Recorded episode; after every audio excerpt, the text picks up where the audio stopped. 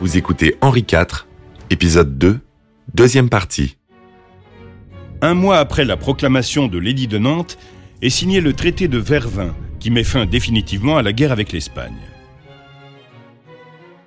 À la fin du siècle, près de 12 ans après la mort d'Henri III à Saint-Cloud, Henri IV est enfin souverain dans son royaume. Pendant très longtemps, il a eu un petit peu, il était assis entre deux chaises, hein, entre le parti huguenot, le parti euh, catholique. Mais là, ça y est, il a réussi à faire la synthèse, à regrouper tout le monde et à faire en sorte que la France soit en paix. Et il est reconnu comme roi et comme un grand roi. Mais reste la question de la reine. En 1599, le roi tombe gravement malade et chacun se rend compte du cataclysme qui s'abattrait sur la France s'il venait à mourir sans héritier. À 46 ans, il lui faut une épouse digne de son rang. En 1591, Henri entame une relation avec Gabrielle d'Estrée.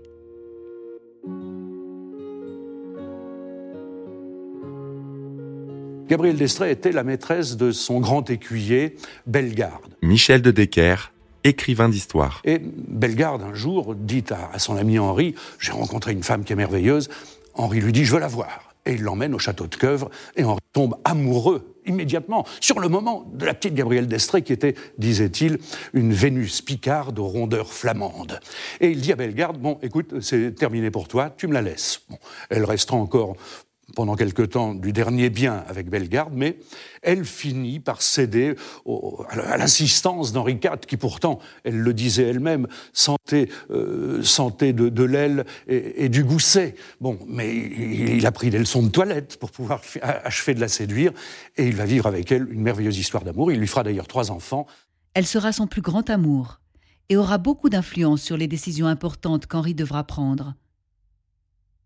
C'est elle qui le convainc de renoncer à sa foi protestante, qui lui conseille Sully comme Premier ministre, et bien qu'elle fût catholique, elle lui inspirera l'édit de Nantes. Sa belle maîtresse lui a dit un jour, elle dit, je crains toujours de ne jamais vous retrouver, de vous, d'apprendre que vous avez été blessé à mort.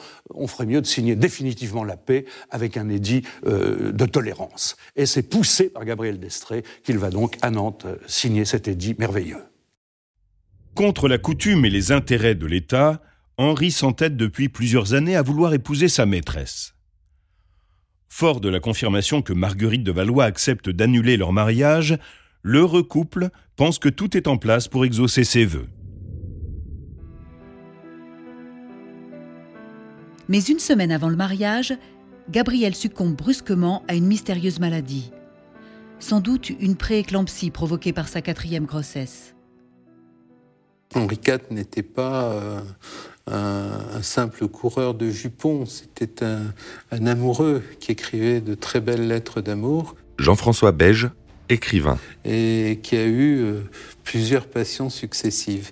Et Gabriel d'Estrée est certainement sa plus grande passion. Pendant neuf ans, le roi lui a été fidèle. Et quand elle meurt, il écrit La racine de mon cœur est morte et ne reprendra plus. Après la perte de son grand amour, le roi âgé maintenant de 45 ans ressemble à un vieillard. Cinq ans de lutte et de guerre l'ont profondément marqué. Tandis que ses ministres lui cherchent activement une prétendante à la hauteur, ses courtisans se pressent pour le distraire avec une nouvelle maîtresse. C'est la belle et impitoyable Henriette d'Entraigues qui est élue. Elle est sans aucun doute la plus dépourvue de morale et la plus rusée des maîtresses du roi. Celui-ci tombe aussitôt dans sa toile et il ne s'en échappera que bien des années plus tard. On ne sait pas en quelle mesure euh, elle n'a pas trempé dans les multiples complots euh, qui ont armé le bras de Ravaillac. Jean-François Beige, écrivain. Il y a des doutes là-dessus. Il y a quelques témoignages étranges. Euh, à ce sujet. On sait qu'elle a conçu un très fort dépit de n'avoir pas pu épouser le roi euh, à la mort de Gabriel d'Estrée, parce que le roi, en définitive, a choisi quelqu'un qu'il ne connaissait pas. Mais le peuple et l'État réclament un mariage qui assurerait un héritier légitime. Sans cela, tous les efforts d'Henri pour sauver le pays de l'autodestruction s'avéreraient vains. Malgré les doutes qu'il éprouve à épouser quelqu'un de la famille de Catherine de Médicis, il accepte d'accélérer les négociations avec le grand-duc de Toscane, qui serait prêt à lui accorder la main de sa fille, Marie de Médicis. L'importante dot de la demoiselle permettra de rembourser la dette de la France envers le duc qui avait financé la lutte contre la Ligue. Au printemps 1600, en apprenant les fiançailles du roi avec la riche Florentine, sa maîtresse entre dans une rage folle. En octobre 1600, Marie de Médicis épouse le roi par procuration, depuis Florence. Impatiente, elle s'embarque ensuite pour Livourne, puis peu après pour Marseille. Plus tard, Rubens peindra l'arrivée majestueuse de Marie sur les côtes françaises. Mais en vérité, l'absence de l'époux écarta tout semblant de cérémonie. Déçue d'avoir fait ce voyage éprouvant dans un froid glacial, sans escorte ni accueil digne de son rang, Marie est heureusement surprise de trouver en son roi un mari aimant, attentif et respectueux. Leur première rencontre, à Lyon le 9 décembre, semble être un succès. Avant même de rentrer à Paris pour préparer l'arrivée de la reine, le roi annonce avec bonheur que son épouse est enceinte. La jeune Florentine envisage avec optimisme l'avenir de son nouveau pays. Mais la passion du roi pour sa maîtresse n'est pas éteinte. En fait, si Henri décide de prendre la route avant son épouse, c'est qu'il a projeté un rendez-vous secret avec Henriette. Et lorsqu'un peu plus tard, il la quittera pour rejoindre sa femme, elle sera également enceinte. Un dauphin, futur Louis XIII, naît en septembre. Henri embrasse Marie, épuisée par la mise au monde, et la félicite de s'être acquittée si vite de son devoir envers son roi et la France. Les inquiétudes quant à l'absence d'un héritier prennent fin. La reine est fière d'avoir pu donner à Henri quelque chose dont sa maîtresse était incapable. Durant plusieurs années, le roi ne cessa de se quereller avec les deux femmes de sa vie et de chercher consolation auprès de nouvelles conquêtes après s'être enfin libéré définitivement des griffes d'Henriette, il rencontrera à 56 ans le dernier amour de sa vie, Charlotte de Montmorency, âgée alors de 15 ans. Elle est trop jeune pour paraître à la cour, et pour paraître à la cour, il faudrait qu'elle soit mariée. Donc il décide de la marier. Michel de Decker, écrivain d'histoire. Il va la marier à qui? Au, petit prince de Condé, Henri, euh, le petit prince de Condé, qui, selon lui, était inoffensif, puisqu'il passait pour préférer euh, les beaux et faibles aux belles jeunes filles. Mais euh, que s'est-il passé? Eh Bien, à partir du moment où Condé a épousé la petite Charlotte, il est tombé follement amoureux d'elle, il la kidnappe et il disparaît à Bruxelles avec elle. Et c'est d'ailleurs Charlotte qui sera la maman du grand prince de Condé que l'on connaîtra sous le règne de Louis XIV. Henri aura beaucoup d'enfants auprès desquels il pourra se détendre. Marie de Médicis lui donnera six enfants, dont quatre survivront jusqu'à l'âge adulte. Mais il aura aussi des enfants de ses maîtresses. Les trois enfants de son grand amour, la malheureuse Gabrielle d'Estrée qui mourut enceinte, les deux enfants d'Henriette d'Entraigue et les bâtards issus de ses nombreuses autres liaisons ils seront tous élevés ensemble par les gouvernantes royales, car il refusa de les séparer comme c'était la coutume. Ils grandiront à Saint-Germain-en-Laye, et il les aimera tous également. La passion du roi pour sa progéniture est reflétée dans le récit de l'ambassadeur d'Espagne qui, venant s'entretenir avec lui, le trouva à quatre pattes dans la pièce avec quelques petits sur son dos il venait lui-même jouer euh, avec eux, il se promenait à quatre pattes, il les mettait sur ses épaules, il, les transportait comme ça, il les épouillait, il enlevait les poudres les cheveux. Voilà, c'était un très très bon papa.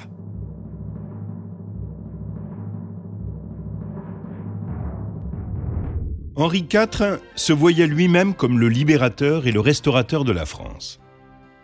L'impact dévastateur de la guerre civile fut atténué par des années d'inflation que ressentirent toutes les classes sociales. Henri mit en place rapidement un conseil de douze membres, parmi lesquels Sully, infatigable et loyal serviteur du pays et grand administrateur. Avec Sully, Henri travailla d'abord à restaurer l'économie française en mettant en œuvre une fiscalité plus efficace et remettant de l'ordre dans les finances de l'État. Henri IV se trouve à la tête d'un royaume martyrisé, qui a, dont la population a stagné, dont les ressources agricoles ont baissé. Nicolas Leroux, historien et professeur. Le peuple est désabusé par toutes ces années de privation, par les pestes également qui l'ont marqué. Le roi doit reconstruire son royaume.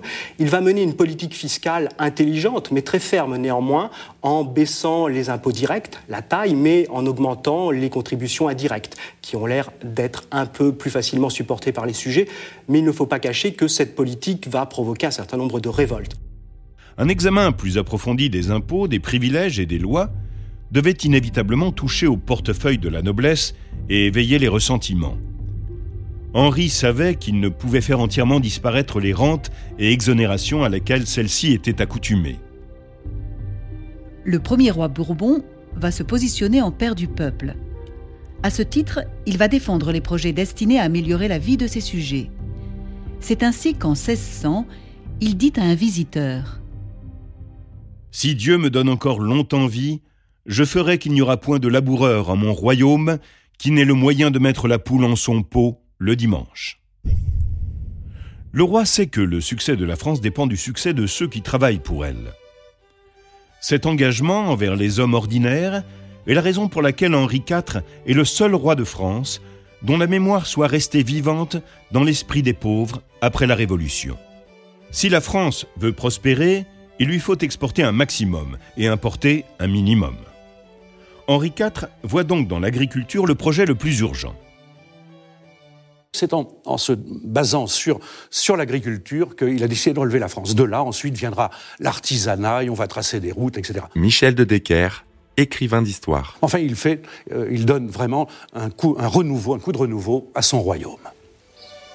Contrairement à son petit-fils Louis XIV, il encourage la noblesse à quitter la cour et à s'établir sur ces terres trop longtemps négligées pour y reconstruire les ateliers et les fermes en ruine. Pour développer le commerce, il fait réparer les routes, construire un nouveau système de routes bordées d'arbres, de nouveaux ponts, des écluses, des quais, et creuser de nouveaux canaux. La guerre et ses conséquences a rendu la France dépendante d'autres pays pour certaines denrées. Henri en réduit l'importation en stimulant la production nationale, les matières premières comme la laine, le tissu, le fer et l'acier sont au centre de cette préoccupation. Henri IV ne sous-estime pas l'importance de construire des édifices témoignage de la grandeur des Bourbons. Le roi fait de nouveau de Paris une grande ville.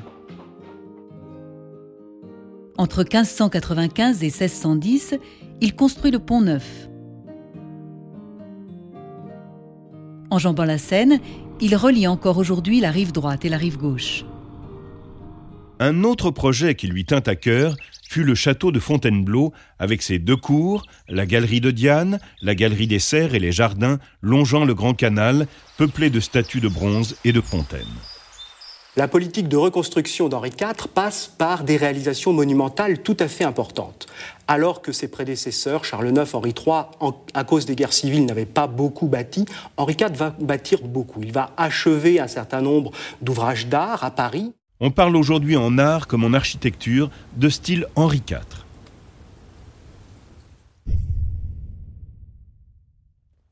La vision du roi comprend la planification urbaine et la santé publique.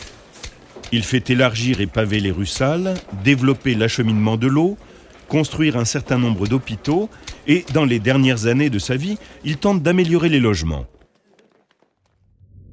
Il construit la place royale, connue depuis 1800 sous le nom de place des Vosges. Mais son projet, amorcé en 1608 pour reloger et mettre au travail les pauvres de la capitale dans un tout nouveau quartier, sera abandonné à sa mort. L'objectif ultime d'Henri IV, comme l'évoque Sully dans ses mémoires, était un projet d'organisation de l'Europe qu'on appellera plus tard le Grand Dessein. L'idée était d'avoir une confédération de pays présidée par un empereur élu et doté d'un traité de paix et d'assistance mutuelle. On a prêté à Henri IV l'idée de ce qu'on appelle un grand dessein. Comment qu'entend-on par ce grand dessein Il s'agirait d'une sorte de confédération européenne qui permettrait un système de stabilité et d'équilibre entre les grands États d'Europe et ce qui permettrait à Henri IV, roi de France, d'éviter la tutelle de l'empereur, la tutelle des puissants princes de la maison de Habsbourg. Une alliance entre les États, entre des puissances de taille moyenne, en évitant qu'il y ait un État qui prenne la tête sur les autres. C'est ce qu'on appelle le grand dessein d'Henri IV, si l'on en croit son ministre Sully. Pourquoi Henri IV n'en a-t-il jamais parlé lui-même Il n'en a pas parlé au Parlement, il n'en a pas parlé dans ses lettres? Jean-François Beige, écrivain. Est-ce que Sully a voulu euh, justifier cette guerre un peu folle contre l'Autriche et l'Espagne en, en, mettant en avant ce grand dessein royal? Après dix ans de paix, Henri a hâte de remonter en selle, mais parler de guerre rouvre d'anciennes blessures. Certains craignent que le roi ne mette inutilement en péril la bonne santé d'un État restauré. Plus que jamais, Paris représente un danger. On dit qu'Henri est retombé dans une de ces phases de mélancolie. Il craint d'être assassiné s'il ne quitte Paris pour se battre. Il accepte de confier à sa femme la régence, tandis qu'il s'éloigne pour traiter d'affaires d'État. Tout est prêt pour qu'elle soit couronnée. Mais encore, malgré ses pressentiments, il est forcé d'attendre. Enfin, la cérémonie a lieu le 13 mai. Les récits disent que le roi était heureux de voir sa femme couronnée.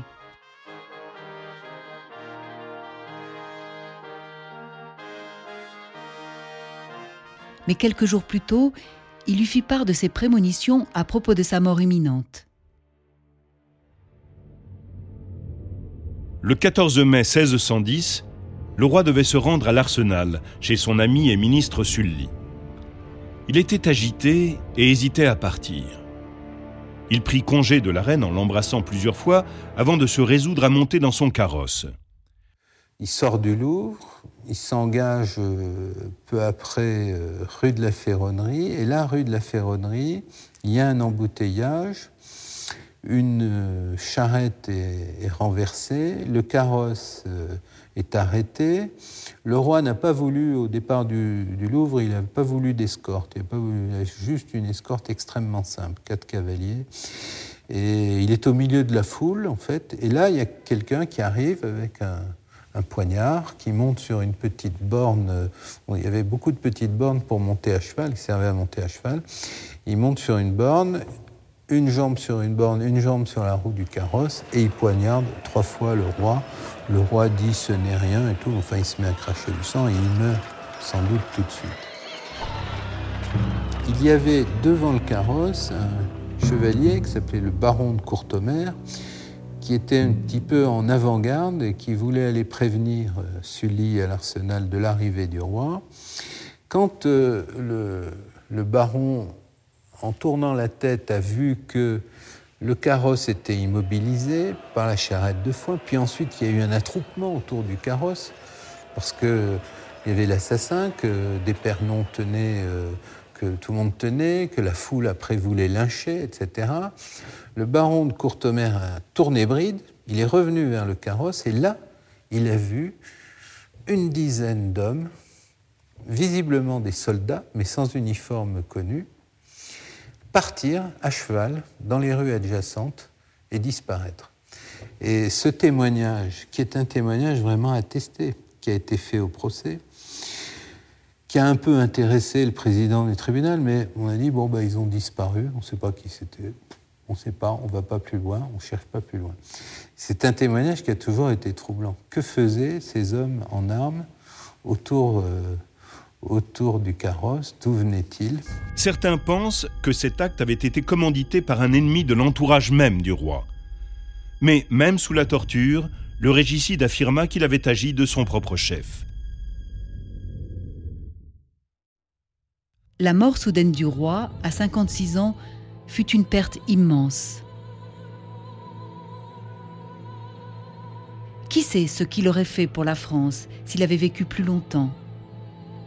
Malgré le peu de temps dont il avait disposé, il laissait derrière lui une France forte et opulente. Grâce à lui, le pays était redevenu prospère et avait retrouvé sa puissance militaire.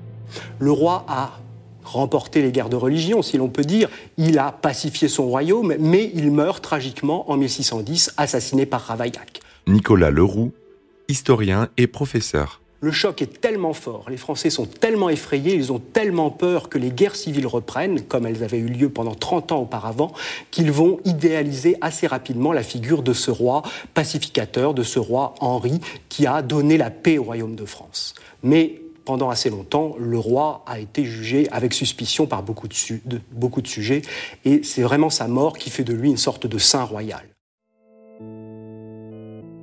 Henri IV est enterré à la basilique de Saint-Denis. Sa veuve, Marie de Médicis, va assurer la régence jusqu'en 1617, puisque leur fils, le futur Louis XIII, n'a alors que 9 ans.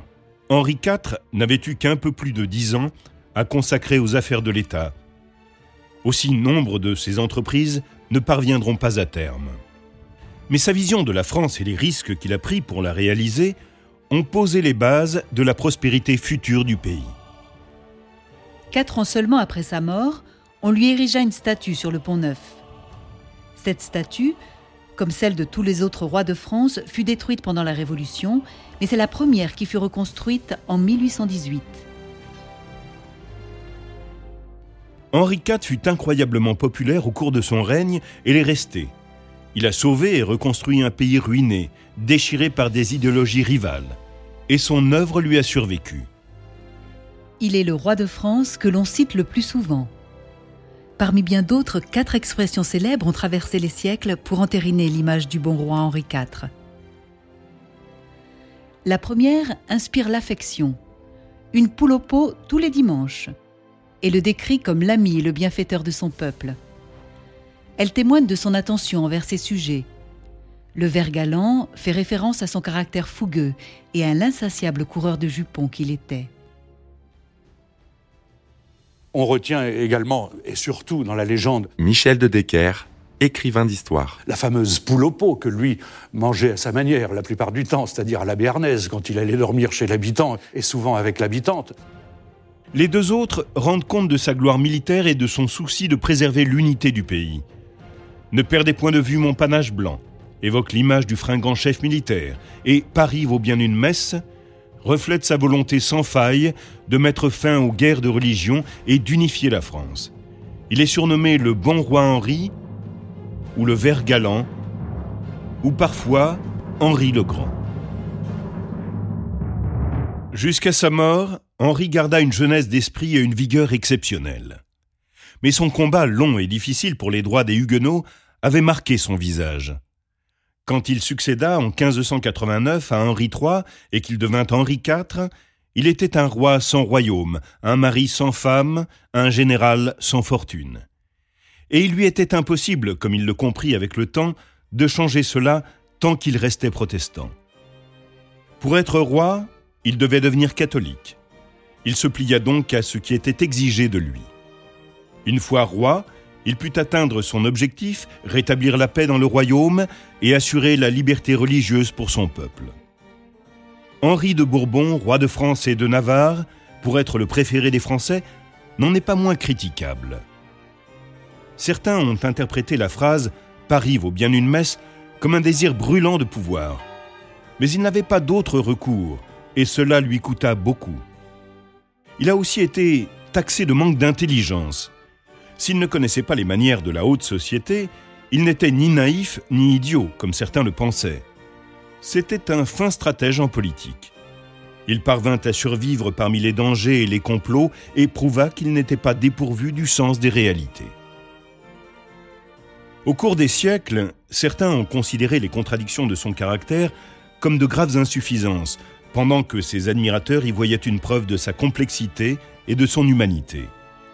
Sa gaieté et son apparente insouciance voisinaient avec une profonde capacité de réflexion, une jeunesse d'esprit et une grande sagesse et maturité. Son ami, le célèbre poète huguenot Agrippa d'Aubigné, dit à son propos La France a perdu en lui le plus grand roi qu'elle ait jamais connu. Il n'était pas sans défaut, ni sans doute, mais en échange, il possédait des vertus inégalables. Il lui fallut une détermination, une ténacité, une patience et un charisme extraordinaires pour tirer son pays du cercle vicieux de l'autodestruction. Il fallait aussi une vision, une intégrité et le sens du compromis pour reconstruire un État déchiré par la guerre. Henri pensait que Dieu l'avait appelé pour être roi, rétablir la paix et la prospérité dans son pays bien-aimé. Il n'était pas un homme parfait, mais il répondit à l'appel et accomplit son destin.